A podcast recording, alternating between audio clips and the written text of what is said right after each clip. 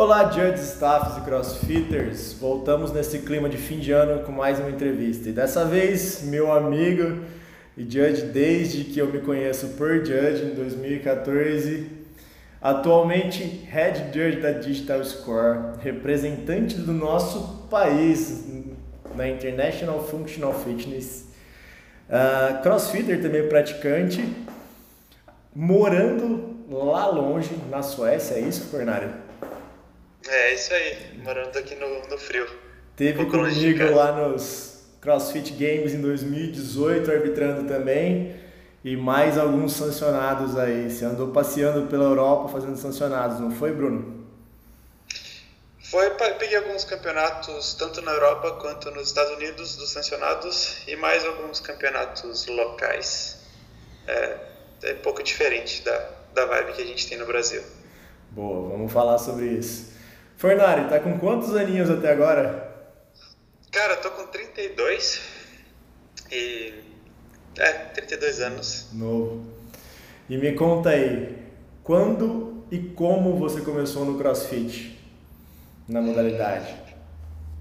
Cara, é, eu comecei, eu conheci o CrossFit em 2013, quando eu morava em Floripa. Eu sou de Floripa, para quem não me conhece. É, indo para o trabalho, eu passava na frente de uma academia que era minúscula e, com, e tinha um slogan é, escrito: Não use máquina, se transforme em uma. E eu sempre fui um cara muito sedentário, muito. muito não, muito, não, não muito ativo. Só que isso ficou na minha cabeça. Aí, de repente, eu resolvi testar. Eu lembro exatamente de como foi o odd, que eram três rounds de 200 metros de corrida, 10 burpees e 15 kettlebell swings com 8 quilos. Eu fiquei completamente desgraçado e falei, eu quero fazer isso para sempre. aí deu que aí deu que uma semana depois eu sofri um acidente, eu fui atropelado e tive que ficar um ano e quatro meses parado. E em junho de 2014 que eu voltei. Só que é, nessa nessa fase de recuperação eu fiquei consumindo bastante conteúdo de CrossFit, era muito novo no sul do país, não se falava muito. Então eu, enfim, comecei o CrossFit efetivamente já sabendo o nome de todos os movimentos e seus padrões. E qual foi essa CrossFit que você passou? Ainda existe? Sim, a, o box, o box em si não existe, mas a, a o espaço, né? Mas o box é, é grandão lá em Floripa, CrossFit Floripa, eles estão com três ou quatro unidades, uma coisa assim. Eles são bem, são os pioneiros no sul, né? São, são excelentes. Os coaches se formaram, eu acho que na Nova Zelândia. A galera trouxe o CrossFit para Floripa há um bocado de tempo atrás. Entendi. E conta pra mim, o que que fez você vir pro lado dos judges e não virar um atleta, o que geralmente é de praxe aí? É, bom, primeiro, cara, a história é muito, muito engraçada, porque antes de começar a treinar mesmo, eu já tinha o curso de árbitros, porque eu já, como eu consumia bastante, é, o, assistia bastante vídeo, e aí eu, eu resolvi fazer o curso de árbitro, que era na época do Open, no começo do ano, e eu comecei a treinar em junho, então 2014 lá pela época do Open, eu fiz meu primeiro curso de árbitros, de árbitros e gostei da ideia. Só que, como todo crossfiteiro recém-começado, achando que era atleta, eu resolvi competir também. Aí eu fiz umas competições, até fui parar num pódio em Floripa, oh. foi muito engraçado. E... Mas em 2016, acho que foi metade do ano de 2016, eu fiz uma competição, minha última, onde eu me machuquei muito, muito feio. Que como no meu acidente eu quebrei, é, tive cinco fraturas na minha coluna. Então eu me machuquei muito feio fazendo overhead squat e prometi para mim mesmo que eu não iria mais competir porque é uma coisa que é, não era minha profissão, que isso não ia me trazer benefício nenhum, muito pelo contrário. Só que como eu gostava muito do ambiente, eu resolvi me especializar na parte de de arbitragem, organização, enfim, da parte que faz o campeonato acontecer. E foi assim que eu, que eu caí de cabeça com, no, na parte de, de arbitragem. Então você foi judge antes de ser atleta. É raro. Eu fui, antes de, de ser praticante, judge, né? É, judge, foi judge antes de ser praticante, exatamente. Caraca. É um caminho difícil. Não, não comum, não comum. Mas... É, com certeza. O bom é que porque eu aprendi a, a ver muito mais, muito antes do que, do que aprender a fazer. Então, depois que eu aprendi a fazer, eu aprendi sabendo que eu tinha, os padrões que eu tinha que executar. Sacou? Eu sabia os, os padrões de movimento, então eu focava nisso quando eu comecei a praticar. É, o João, o João no outro, outro podcast falou bastante sobre isso, sobre padrões de movimentos numa aula depois que você é judge.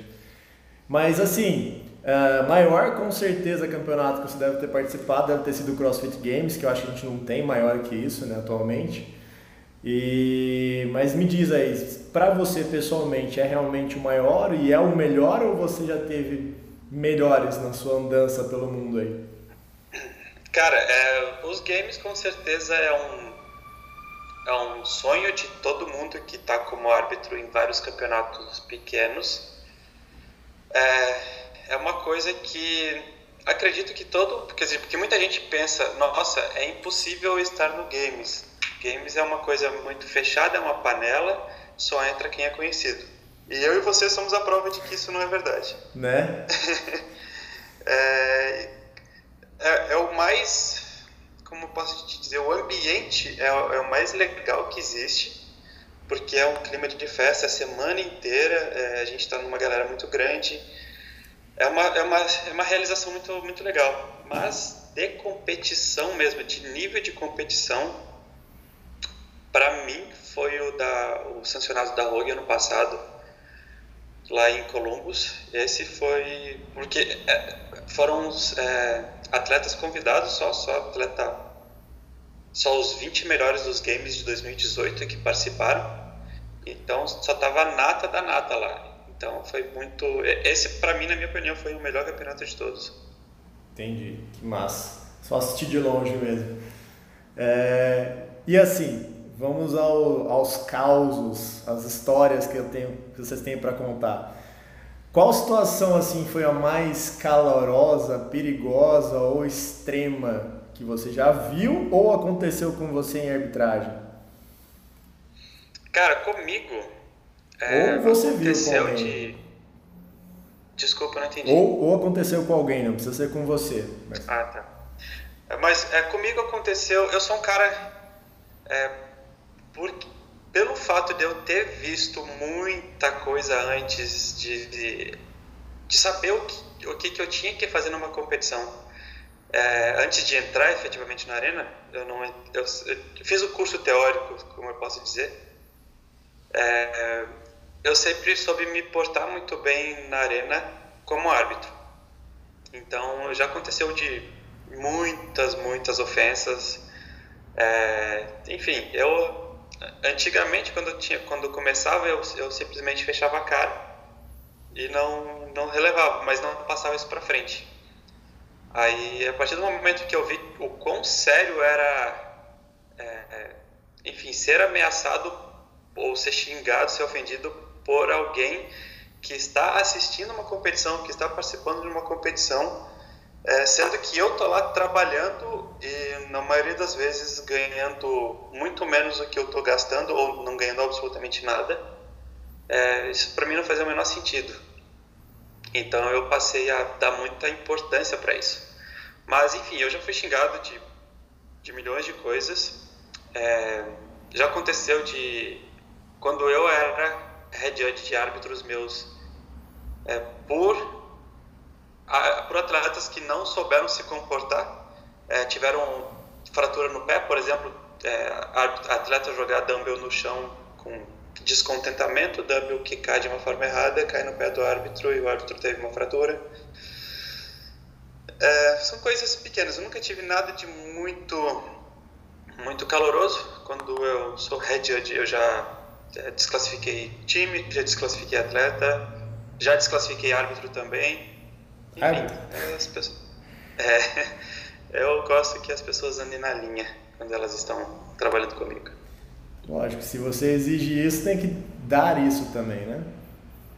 É, exatamente, exatamente. E você tem que se portar como tal, você tem que ser exemplo. A partir do momento que você é, é referência, você tem que ser, você é exemplo e você está sendo visto por muita gente. Não pelos, pela, apenas pelo público, pelos atletas, mas principalmente pela galera que está se espelhando em você, as pessoas que estão trabalhando com e para você. Entendi. E com todos esses essas questões de xingamentos, tempos arbitrando, é, você acha que aqui no Brasil a gente está com uma remuneração aí justa e adequada para o trabalho realizado? Olha, é, eu vou te falar que de todos os campeonatos que eu já trabalhei como árbitro na minha vida, só no Brasil e na Itália que existe remuneração financeira. Uhum. Eu já fiz campeonato na Noruega, eu já fiz campeonato aqui na Suécia, é, nos Estados Unidos e fiz alguns campeonatos. É, vou fazer agora na Grécia. Na, na, Grécia a galera vai receber, sim, vai receber. E, enfim, é, a gente, eu, eu, gosto de dizer que é, tem muita gente que usa a profissão árbitro como uma segunda fonte de renda, mas o maior foco é fazer com que ela arque com os seus custos não fazer com que as pessoas ganhem dinheiro. É, a gente sabe que o CrossFit no Brasil é um esporte que não é de qualquer um. Então, 95% das pessoas, as pessoas têm dinheiro. Então é uma coisa que as pessoas gostam de fazer porque elas vão para os campeonatos porque elas realmente gostam. Então eu digo que é, não dá para considerar uma remuneração. No máximo uma ajuda de custo mesmo para, sei lá, pagar o deslocamento, pagar a hospedagem, caso seja de, outro, de outra cidade. Enfim, é, baixo, baixo é, mas acredito que seja o suficiente.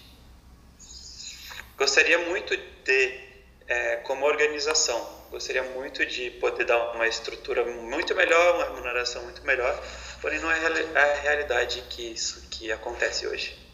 Então você seria mais ou menos a favor de. Que nem a gente passou no Games, não recebeu nada, mas ganhamos presentes assim, mimos.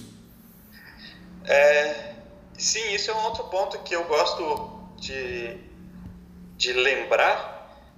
É, vamos, sei lá, vamos traduzir isso em, em números. Uma um campeonato normal que pague de 120 a 150 reais por dia. 300 reais no final de semana. Campeonato normal, 300, 250 a 300 reais no final de semana. Se convertido em presentes, igual no, nos games, a gente ganhou é, joelheira, a gente ganhou corda, a gente ganhou corda, não, corda ganhei na. Tênis, mochila. Mas enfim, é, tênis e tal, se a gente é, transformasse esse valor em presentes, eu acredito que a satisfação dos árbitros seria muito maior. Mas, por outro lado, a gente. E também lá no, nesses campeonatos gringos que a gente já foi, eles tratam a gente como deuses, eles tratam a gente com uma puta de uma gratidão por estarmos disponibilizando do nosso tempo para fazer com que um campeonato aconteça. E no Brasil já, no Brasil como tem muito, muito campeonato, tem final de semana que tem cinco campeonatos espalhados pelo país inteiro. Então virou uma indústria e essa indústria requer produtividade. Então as, é, eu vejo que eu me coloco também como culpa por ser organização. A gente está focado muito mais em produtividade do que no bem-estar de todo mundo. E essa é uma coisa que eu mais quero e mais busco uh, melhorar a estrutura para minha galera trabalhar, uh, fazendo com que as pessoas se sintam bem, se sintam parte, se sintam extremamente uh, endeusadas, porque são elas que fazem o evento acontecer. Se elas não existissem, esses eventos não aconteceriam. Com certeza, com certeza não aconteceriam. Uh, então, para você, assim, o que definiria um árbitro exemplar? Assim, esse árbitro é tudo que um head judge sonha. Olha, eu tenho uma listinha que eu gosto muito de falar para quando eu estou dando briefing. Eu, eu coloco em duas colunas. Coisas que os árbitros acham que eles precisam ser bons e coisas que eu, como head judge, acho que o árbitro precisa ser bom. É, coisa que, o que a galera acha é que a, a galera tem que acha que tem que conhecer todos os movimentos, tem que treinar há muito tempo, tem que saber converter de cabeça de quilos para libras, tem que saber falar inglês e tem que fazer um milhão de cursos. Eu sou tudo isso é super importante, mas por outro lado, eu digo que todos esses pontos que eu levantei, diria que dá 50% de um bom árbitro. É, na minha opinião, ser pontual, responsável, comprometido, curioso, imparcial é muito importante.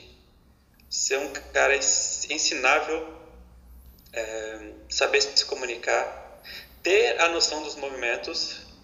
A partir do momento que ele tem a noção dos movimentos e ele é ensinável, pronto, a gente já transformou um, um cara cru num excelente árbitro.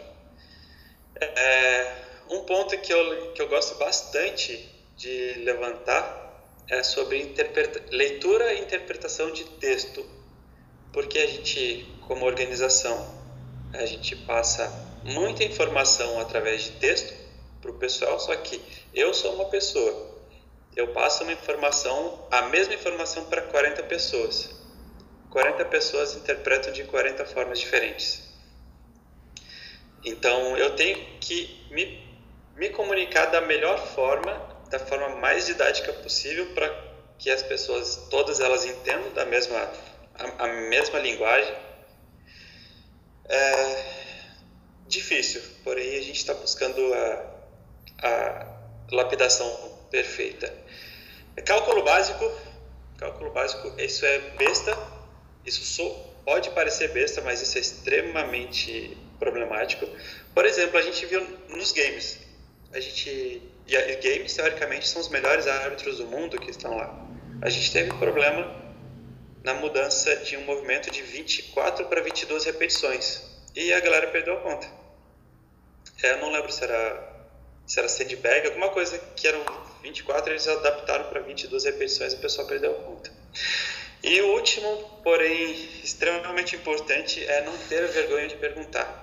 Isso acontece com muitos árbitros novatos, porque é, eu, eu como organizador, eu sempre reservo vagas dos meus campeonatos para novatos, para pessoas que, quando coloco no meu, nos formulários, qual a sua experiência? Nenhuma. Eu vou chamar meia dúzia dessa galera, porque eu sempre gosto de, de dar oportunidade para todo mundo.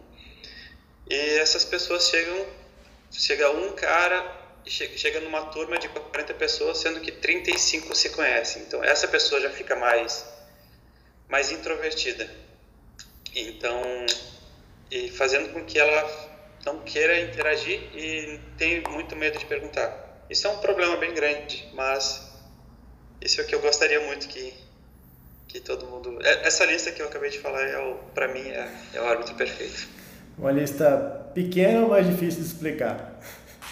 É, pequeno, mas difícil de explicar. Fácil de atingir, porém difícil de explicar. É, mas E assim, uma visão de fora sua, que está aí fora e está aqui dentro ao mesmo tempo, você acha que com relação às suas arbitragens, uh, o Brasil está evoluindo ou não? Para o jeito certo ou cada um está indo para o seu lado de forma divergente e isso não ajuda muito? Olha, por experiência, cara, eu diria que a gente está é, meio que estagnado. Por que, que a gente está estagnado?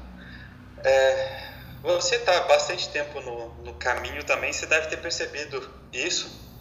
No, nas próximas seletivas que você vai estar trabalhando, eu uhum. acredito que você vai notar bastante disso.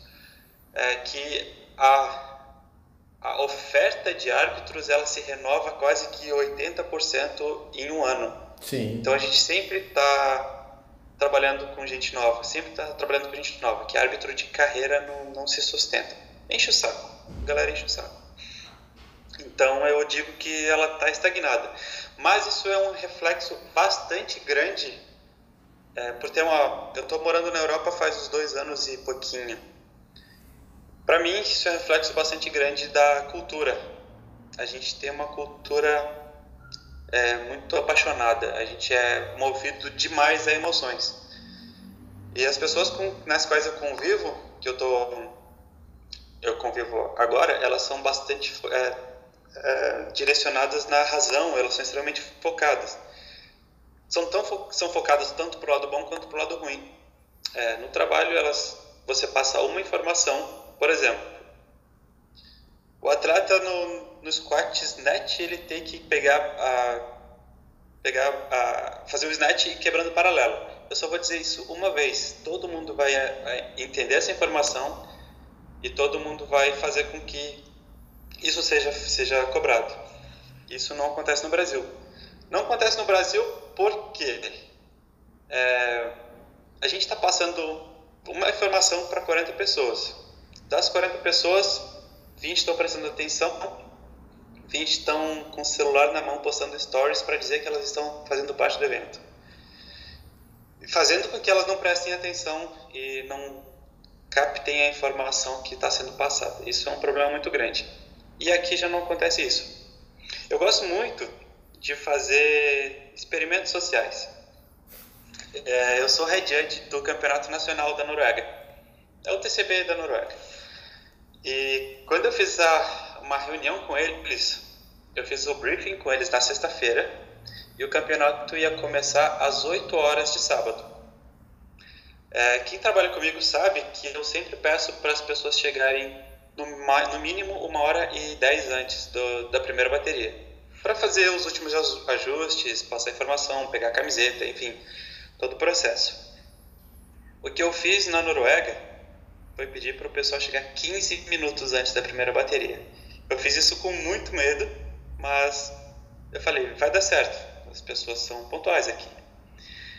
Eu, como eu pedi para eles chegarem 15 minutos antes, eu, como head judge, eu cheguei 20 minutos antes e eu fui o último a chegar.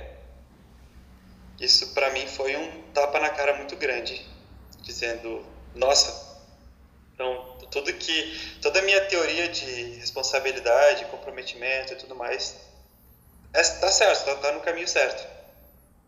Então são, são pequenos detalhes, pequenas coisas que fazem com que é, a evolução no Brasil não, não esteja acontecendo da forma que a gente gostaria.